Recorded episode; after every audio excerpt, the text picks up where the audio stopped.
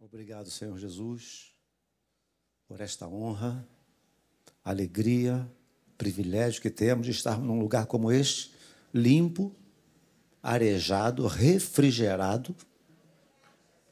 Muitos sofreram lá atrás para que hoje tivéssemos um ambiente tão favorável, um ambiente tão gostoso para juntos, como igreja, congregação, louvarmos e engrandecermos o teu nome, Senhor. Muito obrigado. Ministra aos nossos corações. Porque o próprio texto sagrado ensina que, não havendo profecia, o povo se corrompe. Portanto, meu Deus, ministra de maneira clara e profética aos nossos corações. Nós assim te oramos em nome de Jesus Cristo. E todos disseram? Amém. Amém.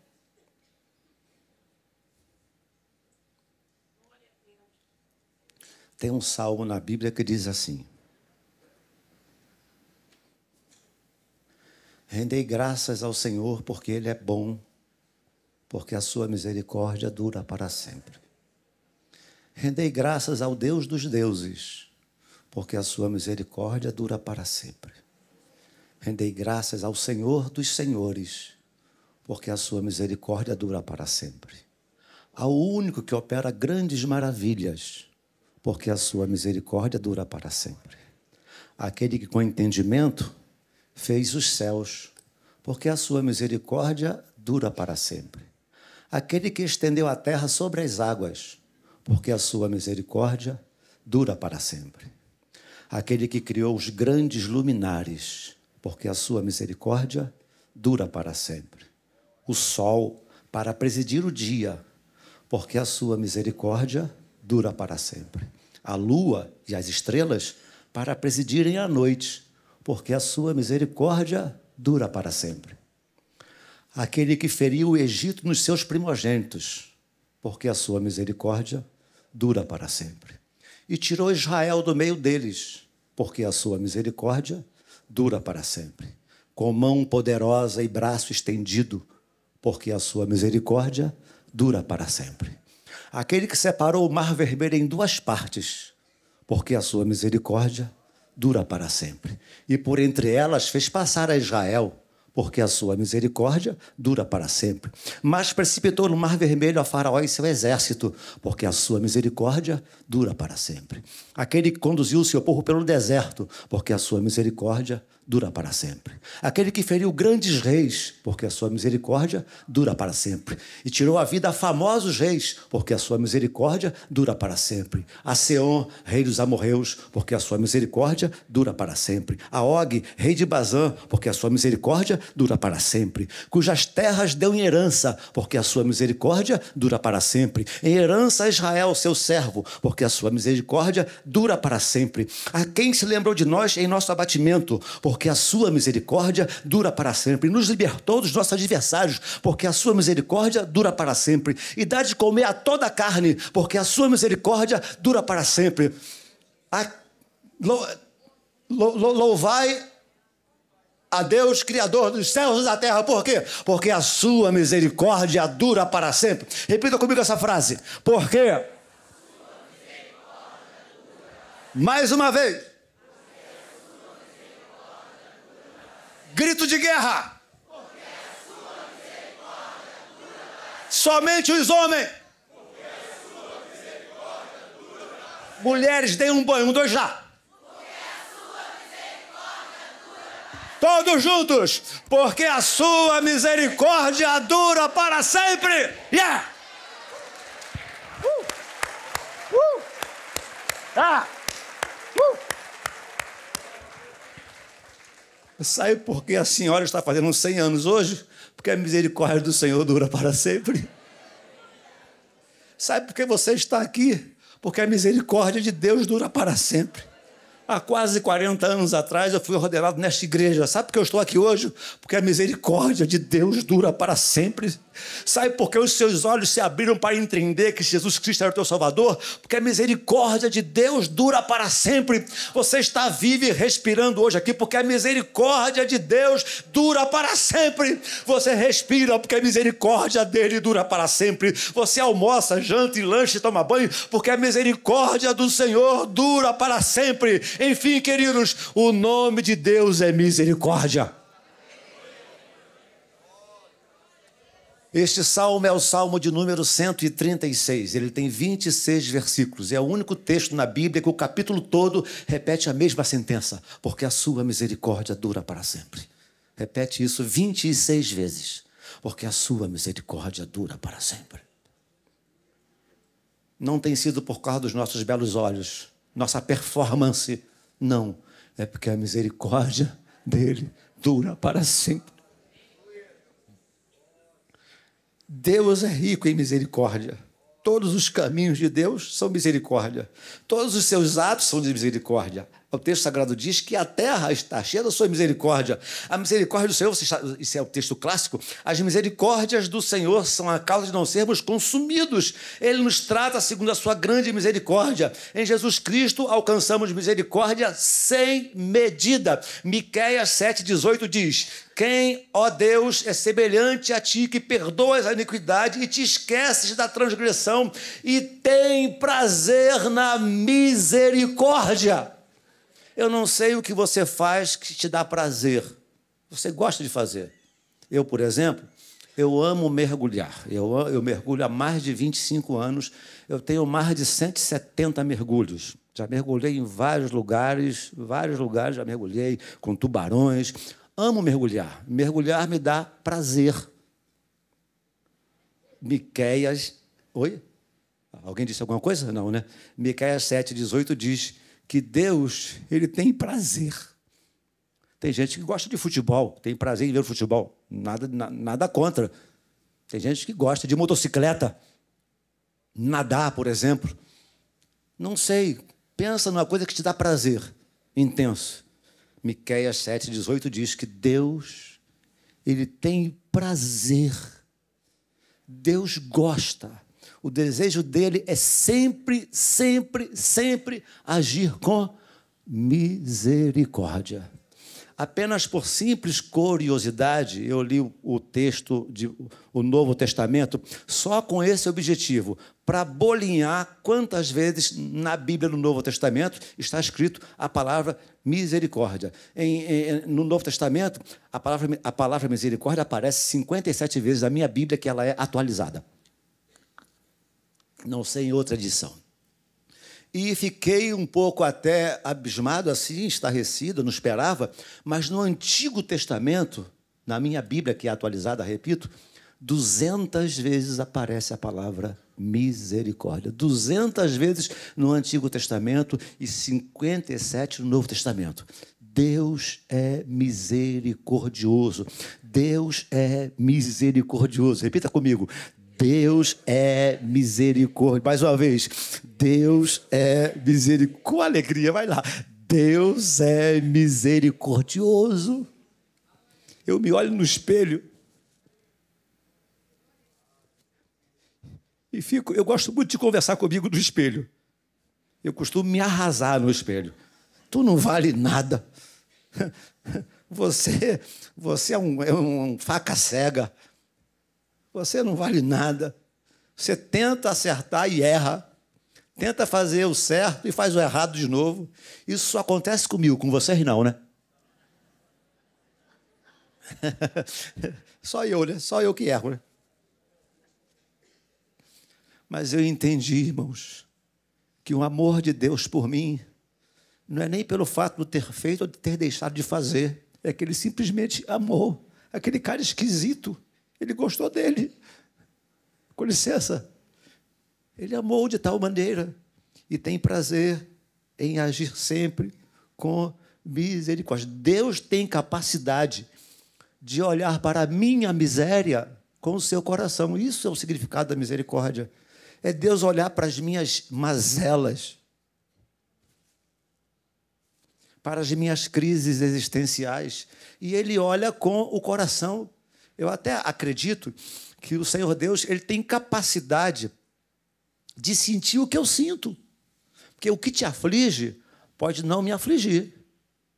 E o que me aflige pode não te afligir. Por isso, nós não, não devemos desdenhar as crises existenciais de ninguém. Aos 14 anos de idade, eu era apaixonado pela Ioná Magalhães.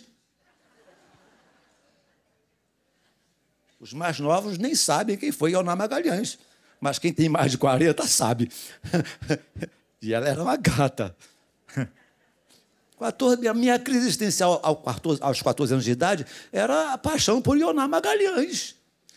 Você nunca se apaixonou pelo Fábio Júnior?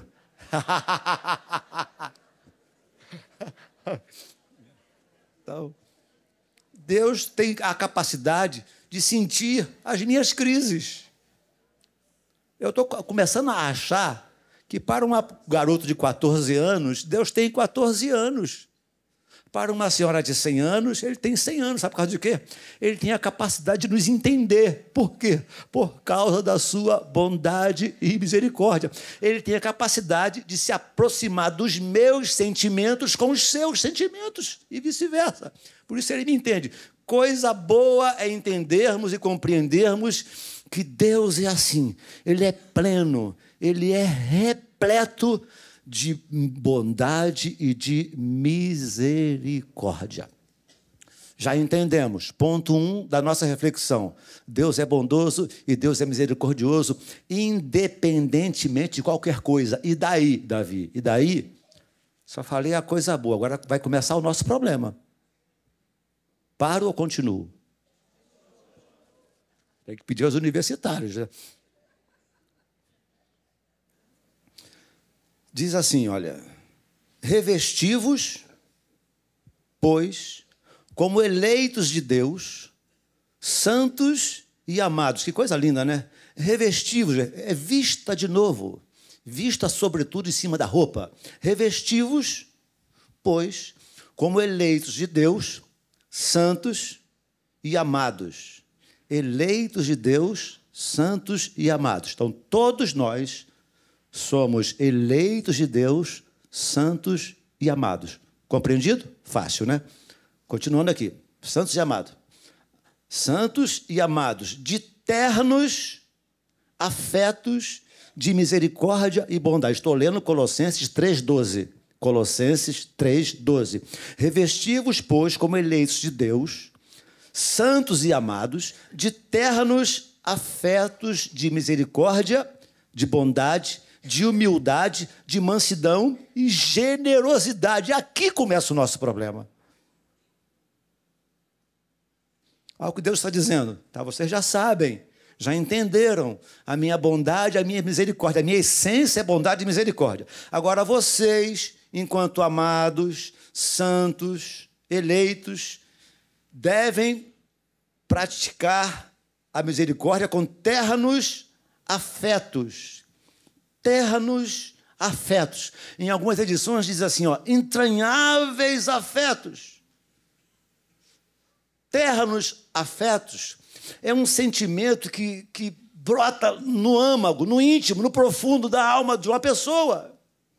Revestivos, pois, como santos e amados, de ternos afetos de misericórdia e bondade. Então o texto está dizendo o seguinte: que no meu âmago, que no meu íntimo, no mais profundo do meu ser, é preciso existir misericórdia, bondade, humildade, mansidão e generosidade, conforme é aquele que nos chamou. Para entender um pouquinho melhor a terra nos afetos de misericórdia. Minha esposa está aqui à minha direita me ouvindo. Nós temos um filho que mora em Portugal. Eu talvez nem saiba explicar na prática mesmo o que seja ternos afetos de misericórdia de tão profundo que a coisa é. Mas ela, ou as mulheres de uma forma geral, ela pode nos fazer entender um pouquinho melhor. Ela chora todo dia. Ah, meu filho está em Portugal. Eu falo assim, graças a Deus. Ah, o filho não vai voltar. Eu falo, aleluia. A casa está vazia. Eu digo, glória a Deus. Mas ela chora de ter dor. Tem que tomar chazinho. Tem que ter paciência. Tem muita paciência. Jesus. A mulher chora. Por quê? Ela sente dor de saudade. Eu confesso a vocês, irmãos, eu não sinto dor de saudade de nada. Eu estou sendo sincero e franco com vocês, eu sou sanguíneo. Mas ela, ela nos faz entender o significado de ternos afetos de misericórdia, bondade, humildade, mansidão e generosidade. É um assentimento que faz doer aqui dentro. Que mãe sente pelo filho. Coisa que faz doer aqui dentro. Ternos afetos de bondade e misericórdia. É a coisa que é, é, é, é a ausência do filho que faz doer aqui dentro. É a distância que dói. A afronta que dói. O mal entendido que dói aqui dentro. Quando você espera da pessoa amada amor e ela dá, ela, ela traz rancor, você, a pessoa sente aqui dentro. Então, Deus está dizendo que gestos de amor, carinho, compaixão precisam e devem fazer parte do nosso dia a dia. Por quê? Porque o nosso Deus, Ele é pleno dessas coisas e, e, e, nos, e nos capacita a vivermos desta forma. Amém, irmãos? Então, dito isso, me parece que me parece que a misericórdia ela é companheira da ternura. A misericórdia nos dá olhar terno.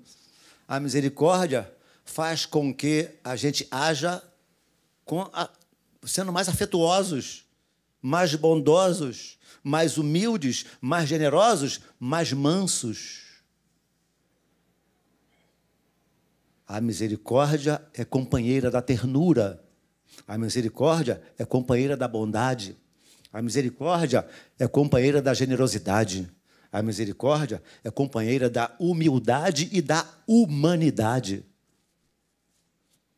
Temos um coração mais humanos quando nosso coração é cheio de misericórdia. Se uma pessoa diz ter compaixão, e essa compaixão não vier acompanhada com ações, se a pessoa diz ter misericórdia, e essa misericórdia não vier acompanhada com, com ações capazes de mitigar, de diminuir, de atenuar a dor alheia, isso não é compaixão. Vou repetir. Se a pessoa diz ter misericórdia, mas essa misericórdia, ela diz ter compaixão, perdão, ela diz ter compaixão. E essa compaixão não vier acompanhada com ações capazes de mitigar, diminuir, amenizar a dor de alguém, isto não é compaixão. Eu talvez diria, isso é dó, é pena. E muitas vezes a dó, a pena, ela é companheira da indiferença. Você pode olhar para uma pessoa caída na rua, ter dó dela, ter pena dela, mas ficar indiferente a ela. Se você diz ter compaixão de uma pessoa qualquer, numa situação qualquer, você não sei o que você sentiu nos últimos dias diante das tragédias. Me perdoe, eu não, eu não, deveria, não deveria falar, mas vou falar. Se você não fez, teve compaixão e não fez nada, você não teve compaixão coisíssima nenhuma. Você teve pena, teve dó e a indiferença continuou. Dó, pena, sentimento de tristeza de uma tragédia qualquer, porém a pessoa não é capaz de mover uma palha na direção de mudar alguma coisa. Então precisamos aprender. Eu preciso aprender. Nós precisamos aprender a louvar a Deus, não apenas em ambientes gostosos assim como este hoje nesta manhã, mas precisamos aprender a louvar a Deus agindo através de atos de bondade e de misericórdia para com alguém. Na casa da misericórdia vai morar sempre a mansidão. Na casa da misericórdia, se você é um crente antipático, fica. Há crentes antipáticos, eu conheço alguns. Não ri nunca.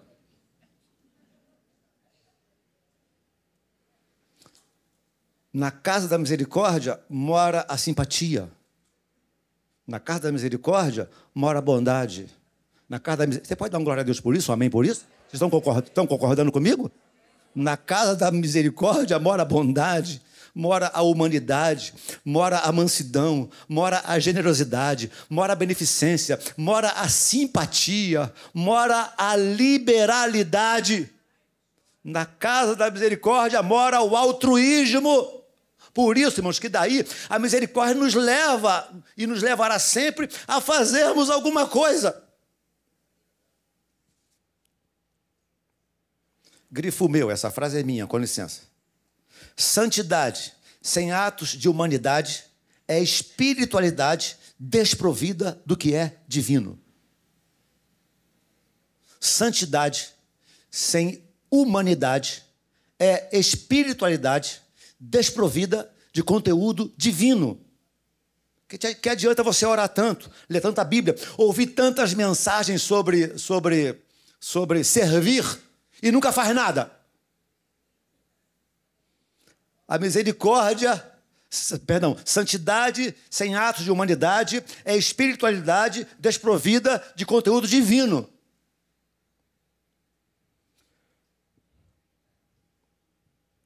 Tem um texto na Bíblia que eu sou particularmente, extremamente apaixonado por ele. Atos capítulo, não precisa abrir não, apenas ouça. Atos capítulo 28, o apóstolo Paulo e um grupo de 276 pessoas, se não me falha a memória, estão numa onça, num naufrágio, e eles vão dar numa ilha chamada Malta. Atos, capítulo 28, versículo 2 diz assim: Quando eles estavam indo em direção de Malta, quem eram, pergunta de escola bíblica dominical, quem eram os moradores desta ilha? Os? Os? Os? Bárbaros. Os bárbaros eram os moradores da ilha o barco bateu na areia, espatifou-se. Paulo havia profetizado que nenhum, perderia apenas a carga, nenhuma pessoa sofreria dano, e todos chegaram na ilha, mas eles sabiam que lá moravam os bárbaros. Se você tem um dicionário em casa, abra o seu dicionário na palavra bárbaro. Significa inculto, significa ignorante, significa grosso, significa um déspota. Significa um um animal, um sujeito feroz. Vocês viram na televisão, antigamente tinha um seriado aí enlatado chamado Conan o Bárbaro, lembra? Um cara parecido comigo.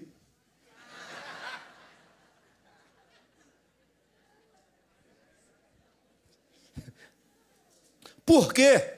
Porque ele pegava sua espada e sanguinário e matava, e trucidava, e arrebentava. Conan o bárbaro é o desumano, é o, é o grosso, é o ignorante, é o déspota, é o bruto, é o rude. Isso diz o dicionário. Mas Atos 28, 2 diz assim: ao chegarem na ilha, lá está escrito: os bárbaros trataram-nos com singular humanidade. Olha o que os bárbaros fizeram. Os bárbaros trataram-nos com singular humanidade. Repetindo: os bárbaros trataram-nos com singular humanidade. Muitas vezes nós, os, as pessoas cultas, a sociedade culta, nós temos sido mais bárbaros que os bárbaros. Entenderam o que eu falei? Bárbaro. Trataram-nos com singular humanidade. Os selvagens, os brutos, os cruéis, os grosseiros, os ignorantes, o apóstolo diz, trataram-no com singular o que significa tratar alguém com singularidade? É, de uma forma rara, de uma forma excepcional, de uma forma acima da média. Sabe quando você chega na casa de alguém e a pessoa te trata como um rei, como um príncipe? É, é isso que significa singular. Os bárbaros, eles nos, nos trataram de uma forma, de uma forma singular, de uma forma terna. Eles foram, tra trataram-nos com humanidade. Eles, eles nos trataram com brandura, nos trataram com ternura, com benevolência. Olha o que eles fizeram. Eles cataram gravetos e acenderam uma fogueira. Lembrando que o clima era, estava extremamente úmido, mas os bárbaros cataram gravetos e fizeram uma fogueira. Ou seja, em nome da misericórdia, em nome da bondade, da misericórdia, da ternura, de vez em quando nós precisamos catar gravetos uns para os outros. Acender uma fogueirinha uns nos pés dos outros. Contrário senso é aquele que fica sabendo do pecado do outro e sai espalhando para a igreja. Ora pelo fulano, ele, ele, ele foi pego em adultério. Fofoqueiro. Ou fofoqueira. Está mais afim de contar fofoca do que pedir oração. Acendendo uma fogueira. Então, misericórdia, algumas vezes, nos leva a catar gravetos, a fazer uma fogueirinha. Porque naufrágio, chuva fina e fria pode sobrevir sobre qualquer um de nós. Os CTIs da vida, os cemitérios da vida, os pedidos de exame da vida. Eu sempre costumo dizer: alguma vez você foi ao médico e ele falou assim: tem que fazer uma biópsia. Não sei se você já ouviu isso. Mas quem ouve isso, eu já ouvi, dá um negócio aqui dentro, irmão. Um negócio aqui de fracasso, de mal-estar. Quem já ouviu essa frase? Olha quanta gente, eu também já. E de vez em quando, agir com misericórdia é colocar gravetinho nos pés dessa pessoa, é de alguma forma mitigar, diminuir amenizar a sua dor, agir com misericórdia. De vez em alguns momentos pode significar também, além de catar gravetos e acender fogueira, pode significar também abrir mão das nossas, das nossas tarefas, das nossas, das nossas, dos nossos afazeres, das nossas, das nossas, da nossa, do, como é que eu diria, da nossa agenda. Algumas vezes agir com bondade e misericórdia, vai ser preciso abrir mão de nossas agendas, de nossas prioridades. Aí está lá o homem no chão. Estava de Jerusalém, descendo para Jericó, caiu nas mãos de assaltantes, ficou lá ensanguentado no chão. Aí passou o sacerdote. Mas o sacerdote ele tinha que se preparar para o culto. O representante de Deus, sacerdote, era o representante de Deus. Ele tinha que preparar o culto, tinha que preparar os sacrifícios, tinha que, tinha que de alguma forma, falar com Deus e dar resposta ao povo, talvez uma coisa desse tipo. O texto sagrado diz que ele passou de largo do homem que estava caído no chão. Passou de largo. Ele foi indiferente. Aí passou também o levita, o responsável por entender a lei. Também o texto sagrado vai dizer, vendo, passou de largo. Algumas vezes, agir com bondade e misericórdia, nós vamos precisar abrir mão de nossas agendas de nossas tarefas tão importantes. Semana passada, meu telefone, eu não costumo atender telefone depois de 10 horas, eu não costumo atender, com licença. Eu, eu tenho que descansar a carcaça também. Sou de ferro, não. Mas, sei por que cargas d'água, estava ligado e tocou 11h20 da noite. Precisei sair 11h20 da noite, chegar em casa às 3h30 da manhã. De vez em quando, Precisamos abrir mão de nossas agendas em nome da bondade e misericórdia existente no nosso Deus. O sacerdote passa de longe, o levita passa de longe também, aí vem o samaritano, o que não era nem considerado próximo, diz o texto. Passou-lhe perto, vendo, ou seja, ele viu, passou perto, viu e agiu. Aí, olha o que ele fez: abriu mão do seu precioso tempo abriu mão dos seus pertences, óleo, vinho e do animal, tratou com bondade e misericórdia do homem, ouça o que eu vou dizer agora. Colocou numa hospedaria, olha o que ele vai dizer. Coloca esse homem aí para melhorar, ser, ser tratado. Se gastar algo mais, põe na minha conta. Me ouça agora, por favor. De vez em quando, agir com bondade e misericórdia significa colocar a mão no bolso e abençoar alguém.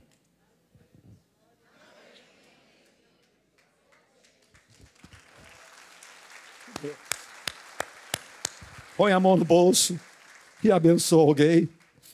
Eu amo, eu amo o que Jó disse. Jó, capítulo 29, versículo 13. Jó disse assim: Eu amo esse texto. Jó disse assim: A bênção do que estava a perecer vinha sobre mim. Olha, olha preste atenção nisso. Jó 29, 13. Quem está dizendo isso é, é Jó. A bênção do que estava a perecer vinha sobre mim. Parafraseando, o que você tem na sua conta, tudo que você, tudo que você tem na sua poupança não é só seu, é seu e de mais alguém. Aleluia!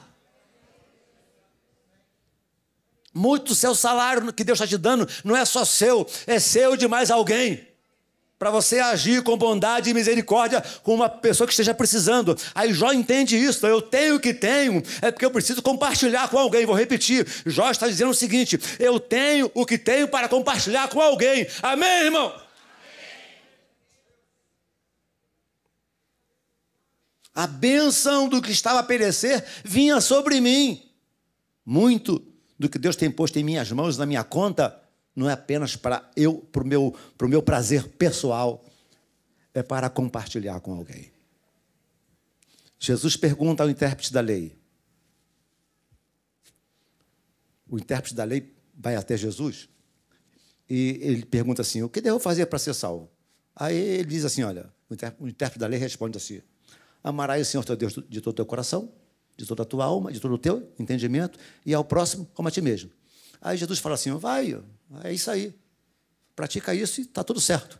Aí, para se justificar, ele, o intérprete diz assim: Mas quem é o meu próximo? Então, nessa, nesse texto, o Senhor Jesus está explicando o intérprete da lei, o intérprete da lei, o que, que era próximo. Próximo é esse aí que está precisando. Aí Jesus fala assim: ó, vai e procede tu de igual modo. Jesus pergunta ao intérprete da lei: Quem você acha que foi o próximo do homem que caiu lá no, no chão? Não, o que usou de misericórdia. Aí Jesus responde: Vai e procede tu de igual modo. Haja com misericórdia. Pratique a misericórdia. Não visualize apenas o seu umbigo. Eu tenho visto muitos crentes que só oram por si e por sua família. Ouse colocar em suas orações quem você não conhece, quem não faz parte do seu métier, quem não seja da tua família. Ouse orar por pessoas que você nunca vai conhecer.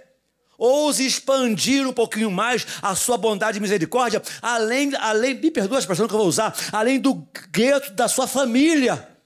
Amém, irmãos? Que é muito fácil do, o filho, o meu filhinho e meu netinho. E encerrando, a gente entender isso aqui. Você sabia que Davi, o rei Davi, o meu xará, Davi tinha sérios problemas com pessoas, com pessoas, com pessoas, como é que eu diria? Hã? Hã? PCD? O que é isso, PCD? Pessoas com necessidades especiais. Agora, agora fala diferente. Agora fala como? Pessoas? PCD. PCD. Pessoas? Deficiência. Davi tinha sérios problemas, não sei se você sabia disso. Com pessoas, eu chamo necessidades especiais, ela disse deficiência. Por quê? Quando Davi foi empossado rei, ele foi lutar contra os jebuseus. Quem eram os jebuseus? Os jebuseus eram os habitantes, os habitantes naturais de Jerusalém, que não se chamava Jerusalém, chamava-se Jebus. Isso está registrado lá no livro de Samuel, capítulo 5, dos versos 6 a 8. Davi então está invadindo Jebus. Ele está, está anunciando que vai invadir Jebus. Quando o rei e os moradores de Jebus ficam sabendo que Davi está para invadir a cidade, o que eles disseram? Se esse camarada entrar aqui, Ele é tão fraco, ele é tão desprezível, ele é tão, ele é tão palha seca, ele é tão fraquinho, que nós mandaremos para lutar com ele os cegos, os coxos e os aleijados. Foi isto que os habitantes de Jebus disseram, mandaram dizer para Davi: se ele colocar os pés na cidade, vamos mandar os aleijados, os cegos e os coxos. Resumindo a história, Davi entra na cidade e começa a matar os cegos, os coxos e os aleijados.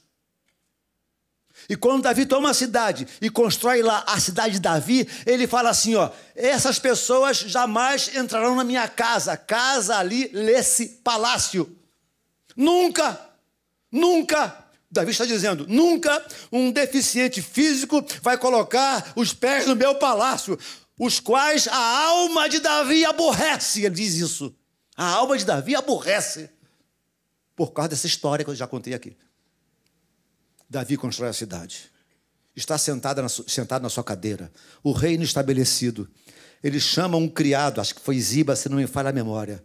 Ele diz assim: Tem alguém aí? Tem alguém?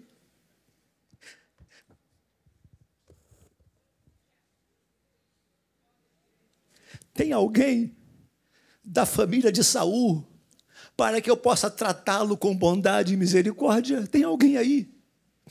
Eu quero tratar alguém da família de Saul com bondade e misericórdia.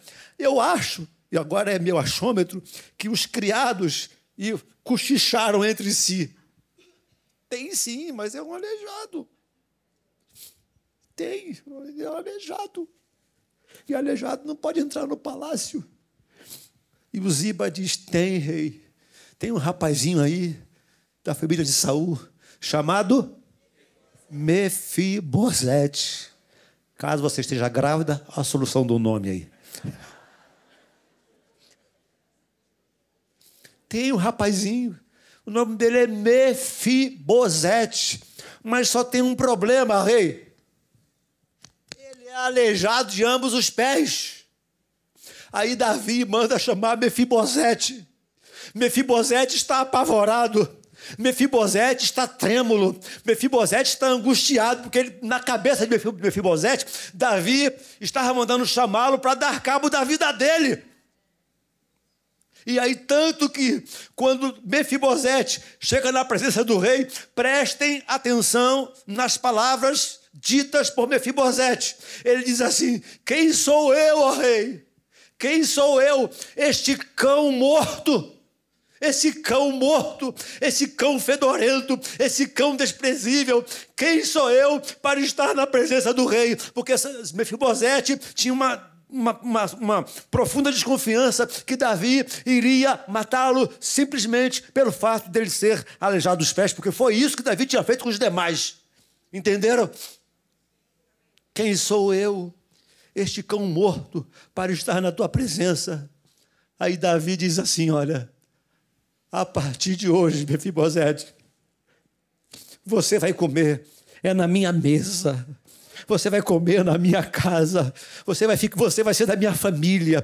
Você vai ser meu filho. Entender o que significa bondade e misericórdia. Você agora, ou seja, Davi jogou fora o orgulho dele em nome da bondade e misericórdia. Nós sepultamos o nosso orgulho, a nossa vaidade no, jamais entrará no meu palácio um aleijado dos pés. Mas agora Davi abriu mão do seu orgulho, da sua própria palavra. Vem, Mefibosete, você vai tomar café da manhã comigo, você vai almoçar comigo, você vai lanchar comigo, você vai ter uma casa no palácio e você vai ser criado como um filho meu, Mefibosete. Isso significa, queridos, bondade e misericórdia na prática. Pode dar um glória a Deus comigo? Fique em pé comigo, por favor. Podemos aplaudir ao Senhor juntos. Faltam dez para o meio-dia. Faltam dez para o meio-dia. Não vamos passar da hora. Esse é o nosso desafio. É pedir a Deus que nos ajude a sermos revestidos com ternos afetos de bondade e misericórdia. Eu vou fazer um apelo, sim. Na minha cabeça, nem deveria, porque acredito que esse tipo de coisa é para todos nós, todos, sem exceção. Ternos afetos de bondade e misericórdia, que os bárbaros nos deram a lição, que Jesus Cristo ensina ao intérprete da lei e que Davi faz com Mefibosete. Mas eu quero orar com você. Se você tão somente reconhece, meu Deus, eu estou precisando sim, me ajuda, tem que ter coragem. Tem que ter coragem para admitir, meu Deus, ajuda-me. Eu estou precisando ser mais bondoso, mais terno, mais misericordioso. Eu estou precisando de revestimento de ternos afetos de bondade e misericórdia. Será que não está na hora de você se apresentar mais a Deus e dizer: Senhor, estou à tua disposição? Tem que ter coragem para dizer: Senhor, o que eu tenho não é apenas meu. Tem que ter coragem para dizer: meu Deus, o meu tempo pode ser de mais alguém. Tem que ter coragem para dizer: meu Deus, eis-me aqui, usa-me a mim, leva-me ao necessitado ou traga-o a mim. É preciso ter maturidade e coragem para dizer: meu Deus, revista-me de ternos afetos de bondade e misericórdia. Eu peço isso a Deus todos os dias. Ternos afetos de bondade e misericórdia. Um dos salmos mais conhecidos da Bíblia diz: Bondade e misericórdia certamente me seguirão todos os dias todos os dias. Não é só domingo de manhã, todos os dias. É contigo. Você entende que de alguma forma o Espírito Santo está ministrando seu coração. Sai do seu lugar. Algumas pessoas já chegaram aqui à frente. Sai do seu lugar rapidamente. Não pensa muito, não. Não deixe o inimigo roubar isso do seu coração, não. Você está precisando, Senhor. Você, você tem coragem para dizer, Senhor, eu preciso estar cheio de afeto, de bondade e misericórdia. Já disse e repito, isso deve ser para todos nós. Mas quando a gente vem aqui à frente, faz um compromisso com Deus, é com você. Sai do seu lugar correndo rápido para ser bênção na vida de alguém. Não apenas ser abençoado. Não só muitos querem ser bênção na vida de alguém. Todos queremos ser abençoados. Mas ser bênção na vida de alguém. Não é para muitos, eu sei. Não estou fazendo um apelo para a multidão. É para quem tem consciência e maturidade para dizer: Senhor, eu estou precisando agir com ternos afetos de bondade e misericórdia na minha casa, na minha família, no meu trabalho, na minha vizinhança, na minha igreja. Ternos afetos de bondade e misericórdia. Me ajuda, Senhor, me ajuda. Dá-me um coração cheio de bondade e misericórdia. Se você precisa vir, venha rápido. Pastora Raquel vai orar por nós. Senhor Jesus, nós oramos a Ti nesta manhã entendemos perfeitamente o que o Senhor falou no meio de nós.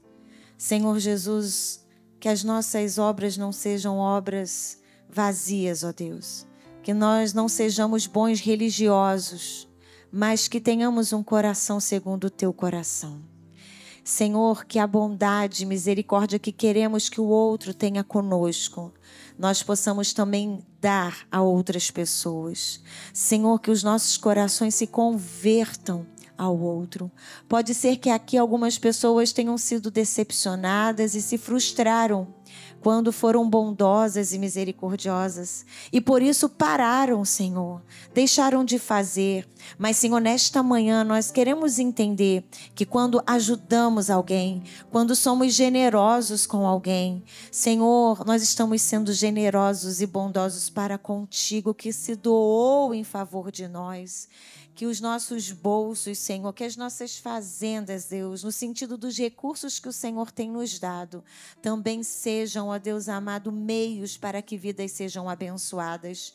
Ó Senhor, nós podemos ser generosos de várias maneiras, não só com dinheiro, mas com a escuta, com um abraço amigo, com uma mensagem, Senhor, que não passe despercebido a pessoa que o Senhor trouxe em nossa mente nesta manhã, mas que possamos, ó Deus, dar uma palavra de incentivo, uma oração, Senhor, uma disposição e disponibilidade. Nós entregamos a Ti, Senhor, o nosso tempo para que também possamos geri-lo de maneira que vidas sejam abençoadas. Ouve, Senhor, a nossa oração e nos transforma para a glória do Teu nome. Em nome de Jesus. Amém.